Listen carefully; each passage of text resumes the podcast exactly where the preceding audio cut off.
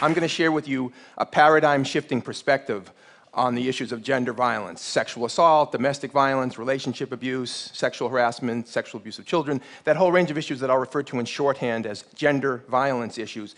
They've been seen as women's issues that some good men help out with. But I have a problem with that frame, and I don't accept it. I don't see these as women's issues that some good men help out with. In fact, I'm going to argue that these are men's issues, first and foremost. Now, obviously, Obviously, there are also women's issues, so I appreciate that. But calling gender violence a women's issue is part of the problem for a number of reasons.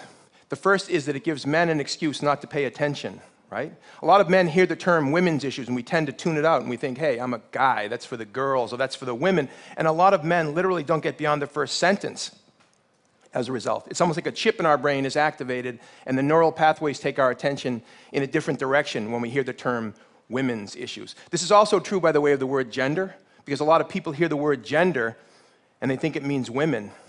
So they think that gender issues is synonymous with women's issues. There's some confusion about the term gender. And actually, let me illustrate that confusion by way of analogy. So let's talk for a moment about race. In the US, when we hear the word race, a lot of people think that means African American, Latino, Asian American, Native American, South, South Asian, Pacific Islander, on and on. A lot of people, when they hear the word sexual orientation, think it means gay, lesbian, bisexual. And a lot of people, when they hear the word gender, think it means women. In each case, the dominant group doesn't get paid attention to, right? As if white people don't have some sort of racial identity or belong to some racial category or construct. As if heterosexual people don't have a sexual orientation. As if men don't have a gender. This is one of the ways that dominant systems maintain and reproduce themselves, which is to say the dominant group is rarely challenged to even think about its dominance, because that's one of the key characteristics of power and privilege, the ability to go unexamined, lacking introspection, and in fact being rendered invisible in large measure in the discourse about issues that are primarily about us. And this is amazing how this works in domestic and sexual violence, how men have been largely erased from so much of the conversation about a subject that is centrally about men. And I'm going to illustrate what I'm talking about by using the old tech. I'm, I'm old school on some fundamental regards. I work with, I make films and I work with, you know, high tech, but I'm still old school as an educator. And I want to share with you this um, exercise that illustrates on the sentence structure level how the way that we think, literally the way that we use language, conspires to keep our attention off of men. This is about domestic violence in particular, but you can plug in other uh, analogs. This comes from the work of the feminist linguist Julia Penelope. It starts with a very basic English sentence John beat Mary. That's a good English sentence. John is the subject, beat is the verb, Mary is the object. Good sentence. Now we're going to move to the second sentence, which says the same thing in the passive voice. Mary was beaten by John. And now a whole lot has happened in one sentence. We've gone from John beat Mary to Mary was beaten by John. We've shifted our focus in one sentence from John to Mary. And you can see John is very close to the end of the sentence, well, close to dropping off the map of our psychic plane. The third sentence, John is dropped, and we have Mary was beaten, and now it's all about Mary. We're not even thinking about John, it's totally focused on Mary. Over the past generation, the term we've used synonymous with beaten is battered, so yet we have Mary was battered. And the final sentence in this sequence, flowing from the others, is Mary is a battered woman. So now Mary's very identity, Mary is a battered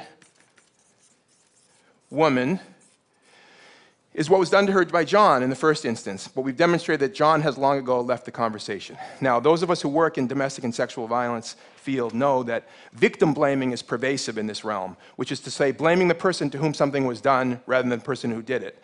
And we say things like, why do these women go out with these men? Why are they attracted to these men? Why do they keep going back? What was she wearing at that party? What, was, what a stupid thing to do. Why was she drinking with that group of guys in that hotel room? This is victim blaming. And there are numerous reasons for it, but one of them is that our whole cognitive structure is set up to blame victims. This is all unconscious. Our whole cognitive structure is set up to ask questions about women and women's choices and what they're doing, thinking, and wearing. And I'm not going to shout down people who ask questions about women. Okay, it's a legitimate thing to ask. But let's be clear asking questions about Mary is not going to get us anywhere in terms of preventing violence. We have to ask a different set of questions. And you can see where I'm going with this, right? The questions are not about Mary, they're about John. The questions include things like why does John beat Mary? Why is domestic violence still a big problem in the United States and all over the world? What's going on? Why do so many men abuse physically, emotionally, and other, verbally, and other ways the women and girls and the men and boys that they claim to love? What's going on with men? Why do so many adult men sexually abuse little girls and little boys? Why is that a common problem in our society and all over the world today? Why? Why do we hear over and over again about new scandals erupting in major institutions like the Catholic Church or the Penn State football program or the Boy Scouts of America, on and on and on, and then local communities all over the country and all the world, right? We hear about it all the time. Sexual abuse of children.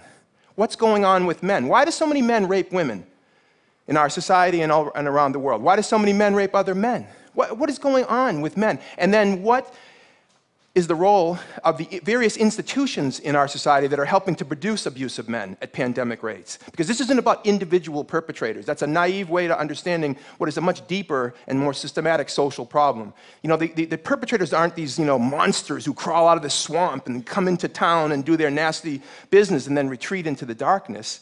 That's a very naive notion, right? Perpetrators are much more normal than that and everyday than that. So the question is, what are, the, what are, what are we doing here in, in our society and in the world? What are the, what are the roles of the various institutions in helping to produce abusive men? What's the role of religious belief systems, the, the sports culture, the pornography culture, the, the family structure, economics and how that intersects, and race and ethnicity and how that intersects? How, how does all this work?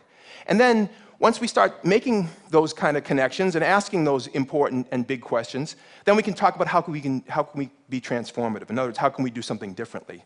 How can we change the practices? How can we change the socialization of boys and the definitions of manhood that lead to these current outcomes? These are the kind of questions that we need to be asking and the kind of work that we need to be doing, but if we're endlessly focused on what women are do doing and thinking in relationships or elsewhere, we're not going to get to that piece. Now, I understand that a lot of women who have been trying to speak out about these issues today and yesterday and for years and years often get shouted down for their efforts. They get called nasty names like male basher and man hater and the, the disgusting and, uh, and uh, offensive um, feminazi, right? And you know what all this is about? It's called kill the messenger.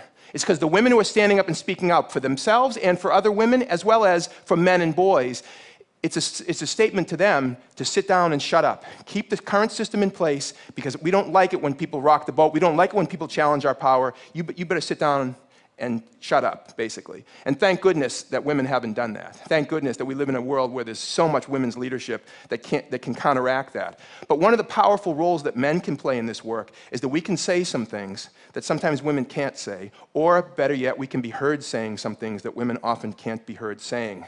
Now, I appreciate that that's a problem, it's sexism, but it's the truth. And so, one of the things that I say to men, and my colleagues and I always say this, is we need more men who have the courage and the strength to start standing up and saying some of this stuff and, and standing with women, not against them, pretending that somehow this is a battle between the sexes and other kinds of nonsense. We live in the world together. And by the way, one of the things that really bothers me about some of the rhetoric that, uh, against feminists and others who have built the battered women's and, and, domestic, and rape crisis movements around the world is that somehow, like I said, that they're anti-male.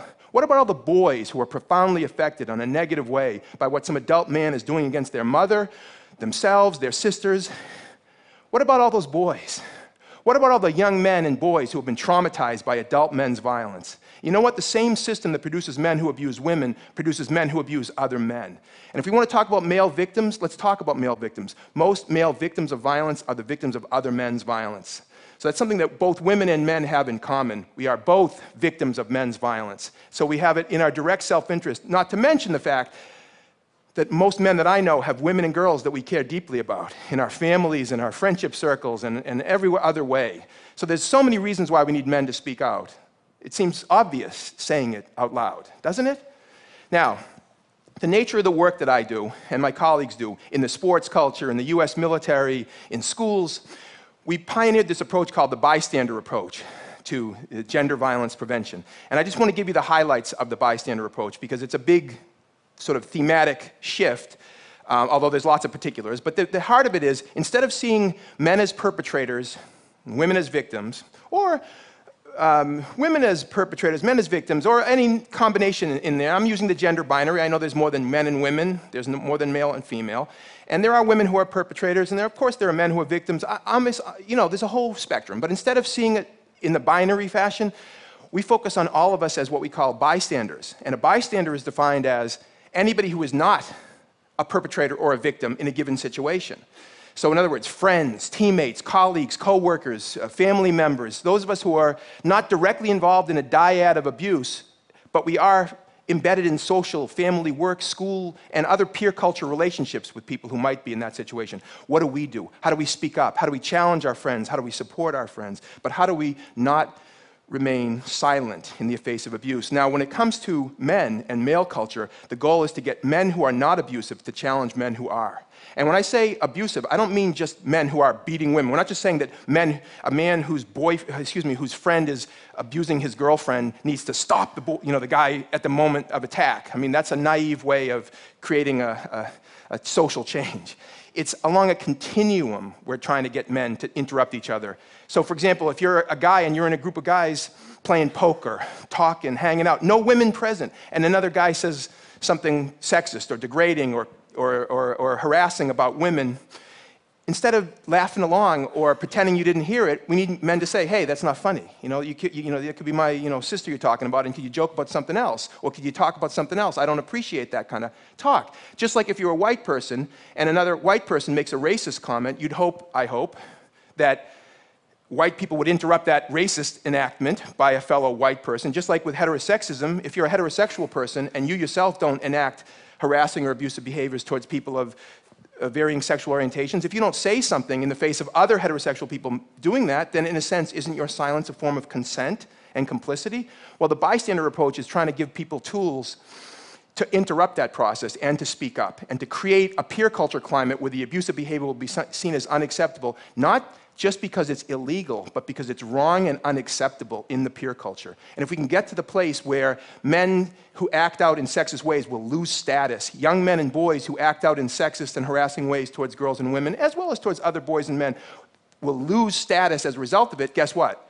We'll see a radical diminution of the abuse because the typical perpetrator is not sick and twisted. He's a normal guy in every other way, isn't he? Now, among the many great things that Martin Luther King said in his short life was In the end, what'll hurt the most is not the words of our enemies, but the silence of our friends. In the end, what'll hurt the most is not the words of our enemies, but the silence of our friends. There's been an awful lot of silence in male culture about this ongoing tragedy of men's violence against women and children, hasn't there? There's been an awful lot of silence. And all I'm saying is that we need to break that silence, and we need more men to do that. Now, it's easier said than done because I'm saying it now, but I'm telling you, it's not easy in male culture for guys to challenge each other, which is one of the reasons why part of the paradigm shift that has to happen is not just understanding these issues as, as men's issues, but they're also leadership issues for men. Because ultimately, the responsibility for taking a stand on these issues should not fall on the shoulder of little boys or teenage boys in high school or, or college men. It should be on adult men with power. Adult men with power are the ones we need to be holding accountable for being leaders on these issues. Because when somebody speaks up in a peer culture and challenges and interrupts, he or she is being a leader, really, right? But on a, on a big scale, we need more adult men with power to start prioritizing these issues. And we haven't seen that yet, have we? Now, I was at a dinner a number of years ago, and I work extensively with the US military, all the services. And I was at this dinner, and this woman said to me, I think she thought she was a little clever. She said, So, how long have you, been doing sensitivity training with the Marines? And I said, with all due respect, um, I don't do sensitivity training with the Marines. I run a leadership program in the, in the Marine Corps. Now, I know it's a bit pompous, my response, but it's an important distinction because I don't believe that what we need is sensitivity training. We need leadership training. Because, for example, when a professional coach or manager of a baseball team or a football team, and I work extensively in that realm as well, um, makes a sexist comment, makes a homophobic statement, makes a racist comment, there'll be discussions on the sports blogs and in uh, sports talk radio, and some people will say, well, he needs sensitivity training, and other people will say, well, get off it, you know, that's political correctness run amok, and he made a stupid statement, move on. My argument is he doesn't need sensitivity training, he needs leadership training because he's being a bad leader. Because in a society with, a, with gender diversity and sexual diversity, and racial and ethnic diversity, you make those kind of comments, you're failing at your leadership. If we can make this point that I'm making to powerful men and women in our society at all levels of institutional authority and power, it's going to change. It's going to change the paradigm of people's thinking. You know, for example, I work in, a lot in college and university athletics throughout North America, right? We know so much about how to prevent domestic and sexual violence, right? There's no excuse for a college or university to not have domestic and sexual violence prevention training mandated for all student athletes, coaches, and administrators as part of their educational process. We know enough to know that we can easily do that, but you know what's missing? The leadership. But not, it's not the leadership of student athletes, it's the leadership of the athletic director, the president of the university, the people in charge who make decisions about resources and who make decisions about priorities in the institutional settings, right? That's a failure in most cases of men's leadership. Look at Penn State. Penn State is the mother of all teachable moments for the bystander approach. You had so many situations in that realm where men in powerful positions failed to act to protect children, in this case, boys. It's unbelievable, really. But when you get into it, you realize there are pressures on men. There are constraints within peer cultures on men, which is why we need to encourage men to break through those pressures. And one of the ways to do that is to say there's an awful lot of men who care deeply about these issues. I know this. I work with men, and I've been working with tens of thousands, hundreds of thousands of men for many, many decades now. It's scary when you think about it, how many years. But there's so many men who care deeply about these issues, but caring deeply is not enough. We need more, we need more men with the guts, with the courage, with the strength, with the moral integrity to break our complicit silence and challenge each other and stand with women, not against them. By the way, we owe it to women, there's no question about it, but we also owe it to our sons. We also owe it to young men who are growing up all over the world in situations where they didn't make the choice to be uh, a man in a culture that tells them that manhood is a certain way. They didn't make the choice.